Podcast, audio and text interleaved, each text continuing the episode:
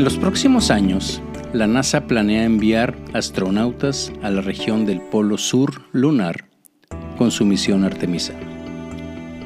Fíjense que hace muy pocos días, el 25 de enero, la NASA publicó datos de un estudio que ayuda a los científicos a comprender mejor esta parte estratégica de la Luna. El estudio dice que los terremotos y fallas lunares generados a medida que el interior de la Luna se enfría y se contrae gradualmente incluyen áreas cercanas y dentro de algunos de los puntos identificados como regiones de aterrizaje candidatas para el primer aterrizaje tripulado de Artemis 3. Hoy les platicaré un poco sobre este estudio que habla sobre los terremotos lunares. Bienvenidos a Memoverso, un espacio que, bueno, aquí platicamos con ustedes sobre muchas cosas que me interesan, que como ya se dieron cuenta, pues esta parte de astronomía y lo que está sucediendo ahorita con la luna, ya este es como creo que el tercer episodio que vamos a hablar de la luna y por eso de ahí el título, donde la luna se está poniendo difícil para estudiarse. Y bueno, también platicamos de muchas otras cosas, ¿no? Entonces, eh, pero fíjense que hoy, hoy quiero platicarles de esto porque leí este artículo, es un artículo científico muy serio, pero obviamente también se manejó mucho en los, eh, en los medios. Y, y bueno, básicamente tiene que ver con esta situación en donde, como sabemos, pues ya tenemos, ya lo hemos platicado aquí también, ya tenemos la idea de, de ir para allá, para la Luna otra vez. Ya se lanzó la primera misión de Artemis, ¿sí? ¿Se acuerdan? Que esa fue simplemente como de reconocimiento y ver lo de la cápsula y que todo esto estuviera bien. Y también después eh, sabemos que va a haber una segunda misión, ahora ya con despliegue no tripulado, ¿sí? no tripulado, pero hacia la Luna. Y la tercera, Artemis 3, que es la que va a estar tripulada. Y bueno, como cuestión icónica, también sabemos que es la que va a llevar la primera mujer y la primera persona de color a la Luna por parte de la NASA. Pero bien, vamos a, a, platicar un poco de esto, ¿no? Porque fíjense que mientras la NASA continúa avanzando hacia el envío de astronautas a la región del Polo Sur, ahorita vamos a ver por qué, con su misión Artemisa, los datos de un estudio, este estudio que les platico, que definitivamente también obviamente fue financiado por la NASA, pues están ayudando a los científicos de la NASA a comprender mejor esta parte estratégica de la Luna. Bueno, evidentemente los datos están abiertos, pero finalmente pues fueron generados por, por la NASA. El estudio presenta evidencia de que los terremotos y las fallas lunares generados a medida que el interior de la Luna se enfría y se contrae gradualmente, también se encuentran cerca y dentro de algunas de las áreas que la agencia, o sea la NASA, ha identificado como regiones de aterrizaje que pudieran ser candidatas, como yo les decía, para la misión Artemis 3, que sería la primera misión, que que está planeada para tener un alunizaje tripulado y como ya lo hemos comentado, ya lo hemos platicado aquí en otro, pues en otro episodio de este podcast, al menos en un par de ocasiones creo.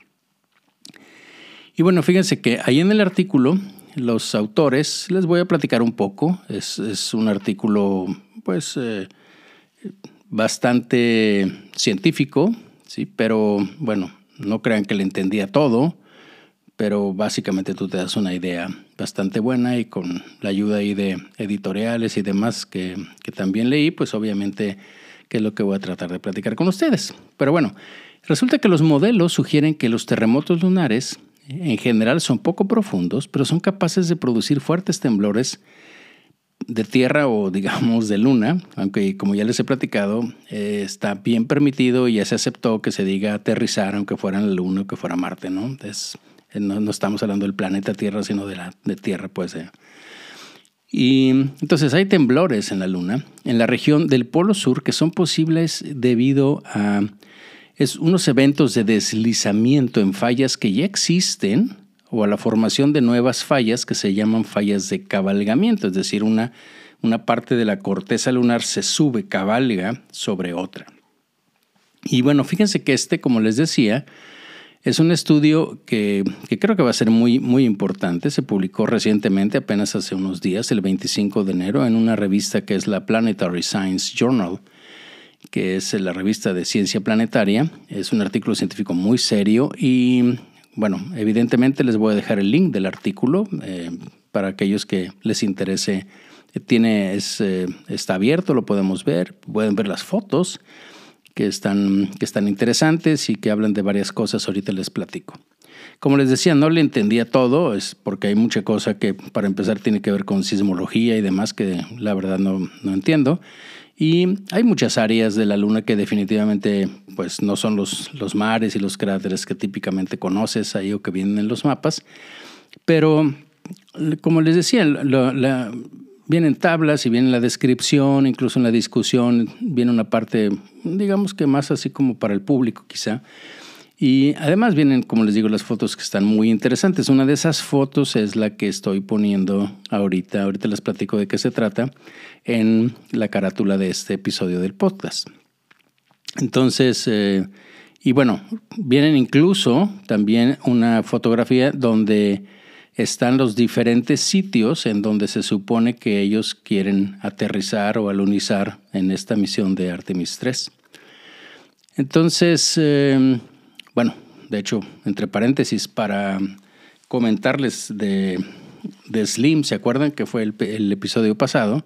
Pues una de las partes fundamentales de esto, de la colaboración también de la agencia japonesa con la NASA, obviamente, era para llegar justamente a los sitios donde quieres llegar, porque ahorita la manera como se aluniza y con la tecnología que se tiene, pues básicamente tienes una posibilidad en, en un radio de 100 kilómetros, pues ahí, vas a llegar, pero como ya platicamos, si llegas y estás 50, 60 kilómetros de donde realmente querías llegar, pues eh, no hay forma de llegar todavía, ¿sí? Ni, ni, con ningún rover, ni obviamente pues no caminando. Y, entonces, por eso se tiene que alunizar precisamente.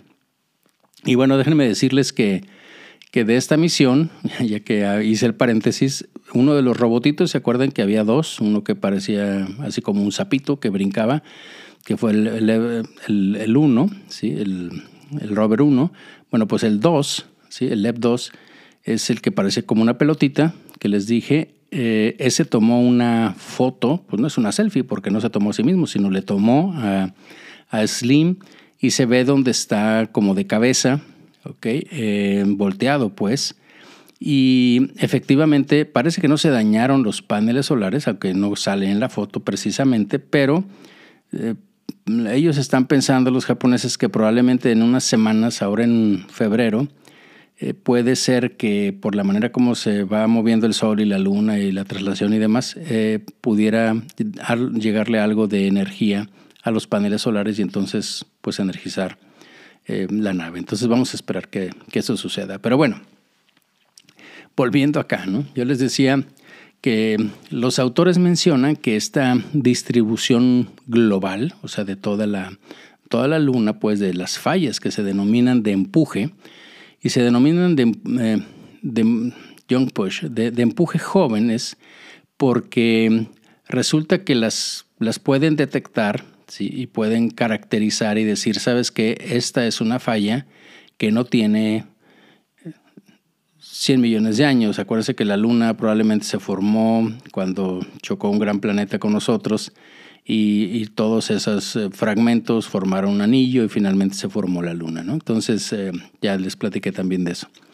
Entonces resulta que, que la, la, hay, hay cráteres y hay fallas lunares o relieves lunares que están desde hace muchísimo tiempo pero hay unos que están reconociendo que son jóvenes, ¿no? Y, la cosa es que estos tienen potencial, obviamente, si son jóvenes, de que están activas y de que puedan formar nuevas fallas, que, que obviamente van a ser fallas de empuje a partir de la contracción global que se está dando y que de hecho ya se sabe que está en curso, ahorita les, puedo, les voy a platicar por qué.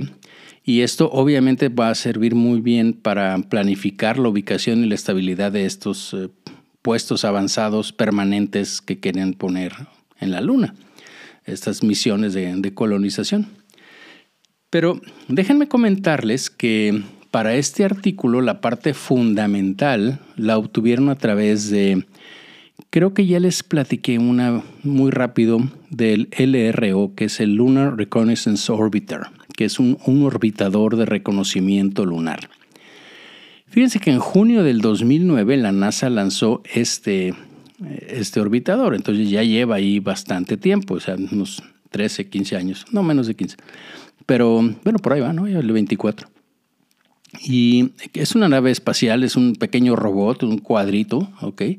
Que está orbitando la Luna, que cambia eh, dependiendo la órbita y a veces tiene una altitud de, con respecto a la superficie lunar de 50 kilómetros, a veces de 200 kilómetros. Y el objetivo principal de este LRO es hacer descubrimientos científicos que son pues, fundamentales para ir entendiendo toda la, la parte lunar. Y siempre está mandando información. Tiene, de hecho, tiene siete instrumentos a bordo de esa, de esa pequeña nave del LRO y uno de los cuales, que es importante para lo que estamos platicando, es la cámara, lo que le llaman el LROC, ¿sí? o sea, Lunar Reconnaissance Orbiter Camera. Entonces es, es, la cámara que va ahí, que es un sistema realmente de tres cámaras que están montadas ahí en el orbitador y que capturan imágenes, todas las imágenes son en blanco y negro, ¿sí? y son de alta resolución y también hay imágenes, las otras dos cámaras de, espectros, de múltiples espectros, que la resolución no es tan alta, pero es bastante buena, y que están siempre fotografiando y mapeando la superficie lunar. Y de hecho pueden hacer hasta cuatro pases por día, ¿ok? Y están mandando una cantidad increíble de información. Esto es, eh, ahorita entré a la página del LRO, ustedes pueden entrar en la NASA y luego entrar al LRO, que por cierto, la primera imagen en la página del LRO que viene ahí este, es, eh, es un puntito pequeñito que te lo ponen ahí con una flecha, donde está el, el Slim, ¿sí? donde alunizó el Slim, el japonés que les platiqué en el, en el episodio pasado. Entonces ahí se alcanza a ver un puntito chiquitito. Porque acuérdense que las fotos están tomadas a kilómetros de distancia y sí se alcanza a ver y se, se ve muy bien, pero bueno, este, bueno, entonces les decía, están mandando como según viene ahí 155 gigabytes por día, pero eso implica 55 terabytes por año. O sea, es, es, una gran cantidad de información y estos datos los mandan a lo que le llaman el Centro de Operaciones Científicas, el SOC, Scientific Operations Center, que es, eh, hay uno para cada, para cada uno de los siete instrumentos que les digo, y todos esos finalmente se entregan a, un, a lo que le llaman el PDS, que es el Sistema de Datos Planetarios, Planetary Data System de la NASA. Ahí es donde todo se recoge, pues. Pues bien, esta, esta cámara del orbitador del reconocimiento lunar tiene detectadas miles de fallas de empuje que consideran jóvenes, relativamente pequeñas y que están ampliamente distribuidas en la superficie lunar. Resulta que estas fallas, yo no lo sabía, pero bueno, uno aprende con todo esto y lo quiero compartir con, ustedes, se llaman escarpas, así como cuando dicen, no, pues es que el cielo está escarpado o este terreno está escarpado, bueno, pues esta, esas se llaman escarpas, que son accidentes geográficos que son parecidos a acantilados y que son como pequeños escalones en la superficie lunar. ¿sí? Bueno, pequeños de metros, pues, ¿no? Y estas escarpas perdón, lobuladas se forman cuando la corteza lunar se junta, cuando la luna se contrae. Ahorita les platico de por qué. Y esto hace que los, los materiales que están cercanos a la superficie, pues obviamente se rompen, forman la falla esa que yo les digo de cabalgamiento, esta falla de cabalgamiento transporta materiales de la corteza lunar hacia arriba y a veces los pone sobre los materiales de la corteza que estaba, porque acuérdense que se está cabalgando. De hecho, esto es muy semejante a lo que pasa aquí en la Tierra. Acuérdense que la manera como, como todo esto en un principio se formó, pues eh, todo esto estaba eh, en teoría hace 4.500 millones de años que se empezó a formar y se atrajo todo por la gravedad pues entonces resulta que tenemos las cuestiones más pesadas por gravedad, porque todo esto era, era un gran magma, ¿sí? aquí en la Tierra, y suponemos que lo mismo pasó ahí en la Luna. Entonces, pero bueno, y en Marte, en todas esas partes, ¿no? Pero, pero finalmente, la parte, como esto se, todo se hizo, esta creación por, por gravedad, pues entonces las partes más pesadas se fueron hacia el centro, porque es la parte de más abajo. Finalmente, como es por gravedad, pues todo se va, queda en el centro. Y así es, por ejemplo, que sabemos que allá es la parte donde hay mucho hierro, ¿se acuerdan? Níquel, eso es lo que hace el campo magnético de la Tierra, que además, ya platicamos aquí, pues está girando, a lo mejor se está deteniendo, en fin, pero bueno, este, digo, no se está deteniendo totalmente, acuérdense que ya platicamos de eso, ¿no? Pero, pero bueno, es, es, es, la razón por la cual tenemos un campo magnético y por qué también varía, en, depende en una especie, una cantidad muy grande de años, pero bueno, se puede invertir el campo magnético, que eso pasa también en el Sol, ¿sí? El Sol cada 11 años cambia el campo, la, polaridad del norte a sur, sur a norte, en fin. Eh, pero bueno, volviendo acá. Entonces, eh, resulta que los, los, materiales pues se fueron, digamos, ordenando solitos, ¿sí? Y entre en los más pesados hacia abajo y los más... Eh, menos pesados, más ligeros, si podemos decir, pues más hacia arriba. Entonces resulta que la corteza originalmente pues sería por, o sea, pura parte de, tierra, de rocas, ¿no? De, eh, pero cuando vemos las minas, cuando vemos las montañas, que son por choque de la corteza terrestre, por choque de las placas tectónicas y demás, también se cabalga entonces una de las partes que estaban más profundas, que tiene materiales que normalmente quedaron muy profundos, pues entonces es cuando salen a la superficie. Entonces, más o menos esa es, es la Y eso es lo que les interesa, ¿sí? En parte, a estas exploraciones, ver qué materiales tenemos ahí, o sea, qué, qué elementos, ¿no? Eh, bueno, pues resulta que obviamente estos eventos de deslizamiento en las fallas que ya están existentes o la formación de nuevas fallas de cabalgamiento, pues lo que hacen es que desencadenan terremotos, que son poco profundos, porque como decíamos, estas escarpas no son muy profundas, pero pueden causar fuertes sacudidas sísmicas, incluso lo han detectado a decenas de kilómetros a distancia de la escarpa.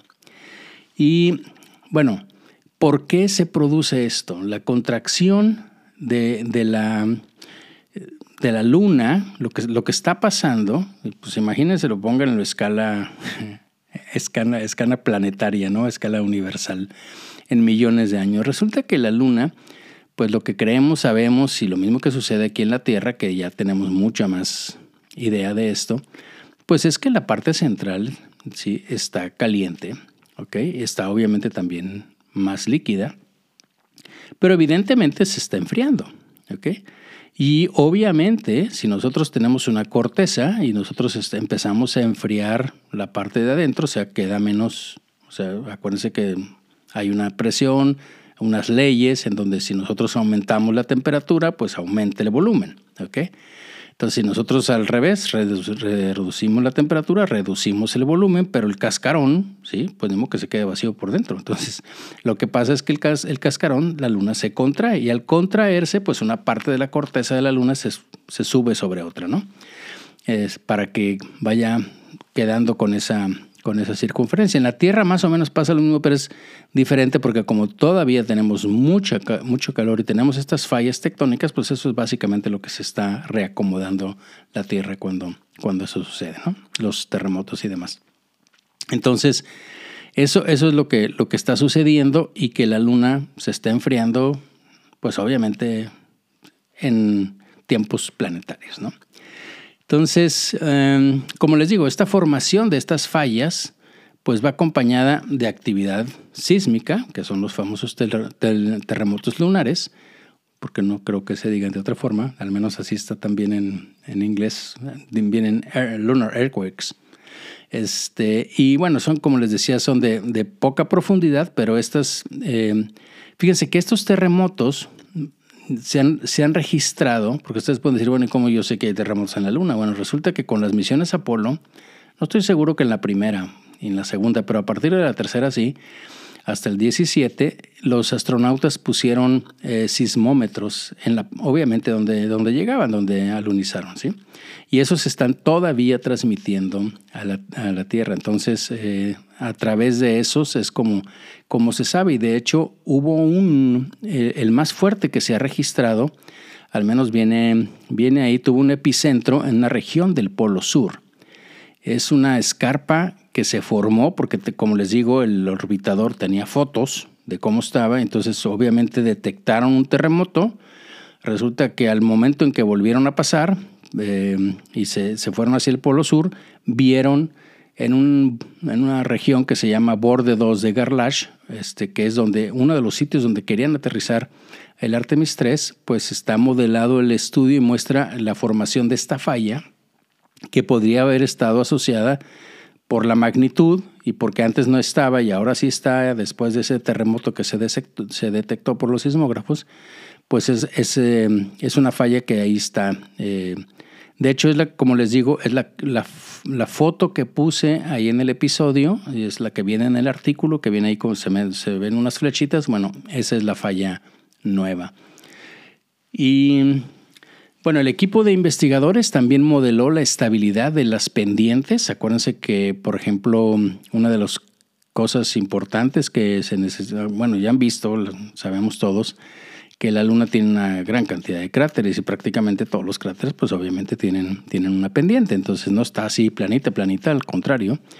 Y una de las razones por las cuales Slim, incluso, em, digamos, se planeó que detectara, ¿se acuerdan? En uno de los, eh, en un borde de un cráter que tenía como entre 6 y 8 grados de, inclinación, porque prácticamente lo que querían era, era garantizar que llegaran a ese lugar y que los sistemas pues dejaran la nave parada.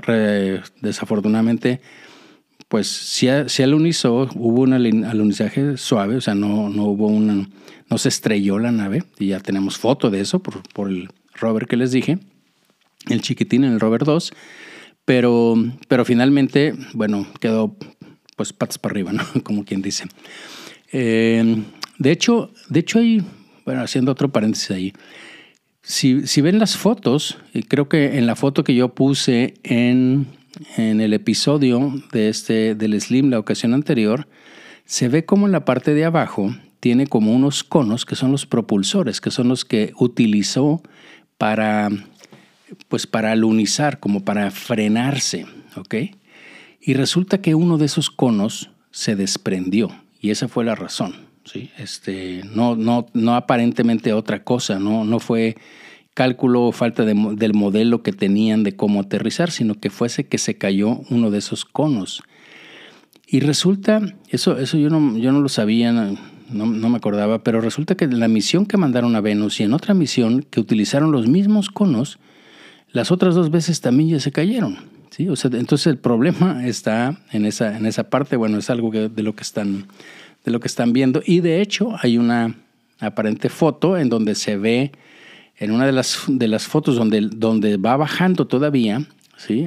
antes de, de alunizar completamente, acuérdense que cinco metros antes soltó los satelitillos esos que, que les dije, los rover, y venía tomando fotos. Y en una de esas se alcanza a ver en una esquina que es uno de los conos de propulsión anda flotando por ahí o ya llegó a la, a la luna. ¿no? Entonces, bueno, como les digo, eh, pues eh, la, la, parte que, que también modelaron ellos son pues estas áreas que son susceptibles a, a deslizamientos de esta tierra de regolitos. ¿Se acuerdan que les platiqué que era una de las, de las cosas que querían ver también la misión Colmena, que iba en el otra, la otra misión en Peregrine?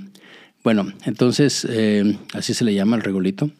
Entonces, estas áreas, eh, algunas de ellas son áreas que están permanentemente en la sombra. Están, no, no es porque estén totalmente en la cara oculta de la Luna, sino que hay áreas dentro de los cráteres o por la inclinación que tiene que siempre están en sombra. Y resulta que estas son las zonas que para los eh, científicos, para los de la NASA, son de mucho mayor interés porque resulta que ahí ya demostraron que como nunca le da el sol, pues ahí todavía tenemos agua, obviamente congelada en forma de hielo, pero de ahí es donde vamos a sacar el agua una vez que estemos ahí en la Luna, porque en el resto de la superficie no hay, probablemente haya abajo ¿sí? de, la, de la corteza, pero estrictamente hablando no hay más que en los polos. ¿no? Por eso la idea de ir a esa parte.